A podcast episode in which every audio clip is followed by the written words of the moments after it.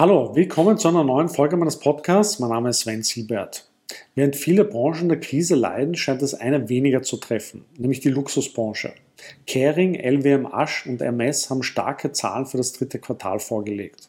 Das habe ich als Grund genommen, mir fünf Luxuskonzerne näher anzusehen.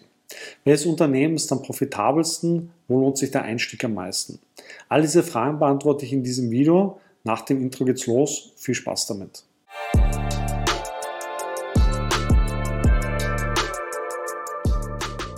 Scheinbar völlig unbeirrt von einer Krise oder einer drohenden Rezession verkünden die weltweit führenden Luxushersteller Rekordergebnisse für das dritte Quartal. Nach der Corona-Krise haben sich die Verkäufe in Europa und in Asien wiederholt und sind in diesem Jahr kräftig gewachsen. Wenn man sich die Unternehmen näher anschaut, wird man feststellen, dass es sich um echte Cash-Cows handelt und was Rentabilität betrifft, mit so manchen Big Tech-Unternehmen mithalten können. Aber welche Unternehmen sind hier am attraktivsten? Wo lohnt sich der Einstieg? Fünf Unternehmen werde ich näher vorstellen und am Ende auch eine persönliche Rangliste präsentieren. Also, los geht's. Das erste Unternehmen ist Kering. Das französische Unternehmen mit Sitz in Paris ist einer der größten Luxuskonzerne der Welt mit einem Jahresumsatz von 17 Milliarden Euro. Zu Kering gehören eine Reihe von verschiedenen Mode- und Sportmarken sowie Schmuck- und Uhrenhersteller wie Gucci, Yves Saint Laurent, Alexander McQueen und Balenciaga. Das Unternehmen ist an der Pariser Börse gelistet. Das KGV liegt bei 16 und die Dividendenrendite bei 2,5 Prozent. Die Marktkapitalisierung liegt bei 58 Milliarden Euro. Die Kursentwicklung von Kering ist nicht so beeindruckend. Kering hat in diesem Jahr 31 Prozent an Wert verloren. Der Kurs bewegt sich in diesem Jahr fast ausschließlich unterhalb des 200 Tage Exponential Moving Average. Über einen Zeitraum von fünf Jahren betrachtet hat die Kering-Aktie um 19 Prozent zugelegt. Der Umsatz hat sich 2021 um 34 Prozent auf 17 Milliarden Euro gesteigert und dürfte 2022 nochmal deutlich zulegen. Der Gewinn ist 2021 um 47 Prozent auf 3,1 Milliarden Euro gestiegen. Die Bruttomarge lag 2021 bei unglaublich starken 60 Prozent, die Nettogewinnmarge bei 17 Prozent. Bislang ergibt sich für das Jahr 2022 eine Bruttomarge von 60 Prozent und eine Nettogewinnmarge von 20 Prozent. Die Rendite auf das investierte Kapital lag 2021 bei 16 Prozent. Der Free Cashflow hat sich in den letzten Jahren, mit Ausnahme von 2020, kontinuierlich gesteigert. Im Jahr 2021 um starke 96 Prozent gegenüber dem Vorjahr. Auch für 2022 ist wieder eine deutliche Steigerung gegenüber 2021 zu erwarten. Die Aktie wird von Analysten in den letzten Monaten überwiegend mit Buy oder Hold eingestuft und im Durchschnitt wird ein Kursziel von 644 Euro für das kommende Jahr angegeben, was einem Plus von 36 Prozent entsprechen würde. Alle Rentabilitätskennzahlen sind in den letzten Jahren kontinuierlich gestiegen und insbesondere der Free Cashflow hat sich stark entwickelt und von 2016 bis 2021 vervierfacht. Als zweites Unternehmen habe ich mir Estee Lauder angesehen. Das amerikanische Unternehmen mit Sitz in New York ist ein Kosmetik- und Parfumunternehmen mit einem Jahresumsatz von 16 Milliarden Dollar. Neben der Marke Estee Lauder gehören 30 verschiedene Marken zum Portfolio. Das Unternehmen ist an der New York Stock Exchange und am S&P 500 gelistet. Das KGV liegt bei 31 und die Dividendenrendite liegt bei 1,2 Prozent. Die Marktkapitalisierung liegt bei 73 Milliarden Dollar. Estee Lauder hat in diesem Jahr 45 Prozent an Wert verloren und damit 27% schlechter performt als der SP 500. Der Kurs bewegt sich in diesem Jahr ausschließlich unterhalb des 200 Tage Exponential Moving Average. Über einen Zeitraum von fünf Jahren betrachtet hat die ST Lauder Aktie um 83% zugelegt. Der Umsatz hat sich 2021 um 13% auf 16 Milliarden Dollar gesteigert und dürfte 2022 nochmal zulegen. Der Gewinn ist 2021 um 319% auf 2,8 Milliarden Dollar gestiegen. Die Bruttomarge lag 2021 bei unglaublich starken 76 Prozent, die Nettogewinnmarge bei 17 Prozent. Bislang ergibt sich für das Jahr 2022 eine Bruttomarge von 75 Prozent und eine Nettogewinnmarge von 13 Prozent. Die Rendite auf das investierte Kapital lag 2021 bei 23 Prozent. Der Free Cashflow hat sich in den letzten Jahren durchwachsen entwickelt, außer im Jahr 2021. Hier hat er um starke 80 Prozent gegenüber dem Vorjahr zugelegt. Bislang hat sich der Free Cashflow im Jahr 2022 um 33 Prozent reduziert und dürfte für das Gesamtjahr negativ ausfallen. Die Aktie wird von Analysten mit Buy oder Hold eingestuft und im Schnitt wird ein Kursziel von 289 Dollar für das kommende Jahr angegeben, was einem Plus von 41 Prozent entsprechen würde. Trotz starker Rentabilitätskennzahlen ist das Umsatzwachstum nicht so überzeugend und auch die Entwicklung des Free Cashflow deutet nicht auf ein starkes Wachstum hin. Zudem weist das Unternehmen ein sehr hohes KGV auf. Die Dividendenrendite ist eher gering. Das nächste Unternehmen ist L'Oréal. Das französische Unternehmen mit Sitz in Paris ist ein Kosmetikhersteller mit einem Jahresumsatz von 32 Milliarden Euro. Zum Portfolio von L'Oréal gehören zahlreiche bekannte Marken wie Garnier, Maybelline, The Body Shop, Lancôme, Biotherm und Vichy. Das Unternehmen ist an der Pariser Börse und im Eurostox 50 gelistet. Das KGV liegt bei 31 und die Dividendenrendite liegt bei 1,5 Prozent. Die Marktkapitalisierung liegt bei 171 Milliarden Euro. L'Oreal hat in diesem Jahr 25 Prozent an Wert verloren und damit 8% schlechter performt als der Eurostox 50. Der Kurs bewegt sich in diesem Jahr überwiegend unterhalb des 200 Tage Exponential Moving Average. Über einen Zeitraum von fünf Jahren betrachtet hat die Aktie um 67 Prozent zugelegt. Der Umsatz hat sich 2021 um 15 Prozent auf 32 Milliarden Euro gesteigert und dürfte 2022 weiter zulegen. Der Gewinn ist 2021 um 29 Prozent auf 4,6 Milliarden Euro gestiegen.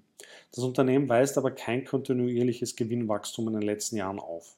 Die Bruttomarge lag 2021 bei unglaublich starken 73 Prozent die Nettogewinnmarge bei 14 Bislang ergibt sich für das Jahr 2022 eine Bruttomarge von 72% und eine Nettogewinnmarge von 17% Die Rendite auf das investierte Kapital lag 2021 bei 16% Der Free Cashflow hat sich in den letzten Jahren fast immer moderat erhöht, außer im Jahr 2018. 2021 hat sich der Free Cashflow um 3,1% auf 5,6 Milliarden Euro erhöht.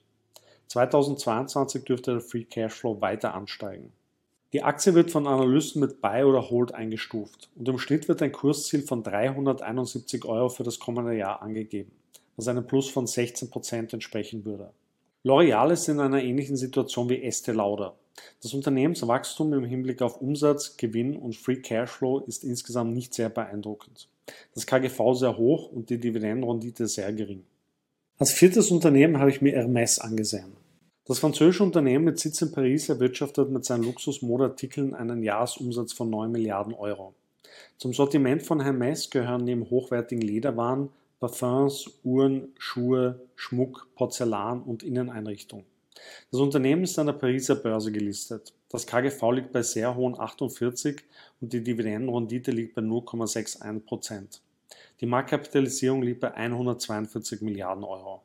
Der Kurs von AMS hat sich gegenüber dem Gesamtmarkt gut gehalten und lediglich 12% verloren und damit 5% besser als der Eurostox 50 performt.